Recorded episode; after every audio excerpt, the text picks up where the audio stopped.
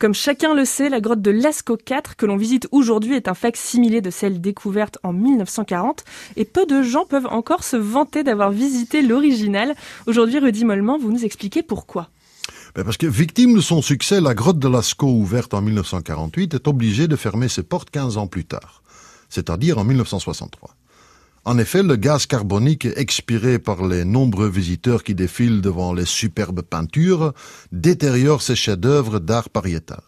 C'est pourquoi, afin de les protéger d'une dégradation totale, le ministère de la Culture et des Beaux-Arts décide de sa fermeture à partir du 17 avril 1963, en d'autres mots, au lendemain des vacances de Pâques. Donc c'est notre haleine qui abîme les peintures? C'est bien ça. Ce fameux CO2 ne s'attaque pas uniquement aux peintures, mais aussi aux parois de la grotte. En plus, les courants d'air ont altéré les acides contenus dans les colorants utilisés par nos ancêtres pour réaliser leur peinture.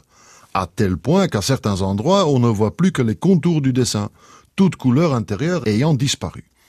Troisièmement, les variations de température ont fait naître des végétaux microscopiques qui s'attaquent aux peintures. Si chacun espère que la mesure sera provisoire, on comprend surtout qu'il faut protéger et préserver ces œuvres d'une valeur inestimable. C'est un mal pour un bien, comme on dit. Mais tout à fait, parce que des Américains et deux Chinois sont les derniers à franchir les portes avant que celles-ci ne ferment le lundi de Pâques, comme j'ai dit, à 18 heures. Toutes les réservations faites pour l'été sont purement et simplement annulées.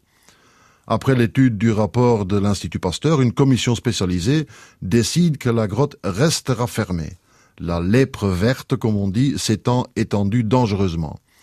Je précise qu'un facsimilé ouvrira finalement en 1983.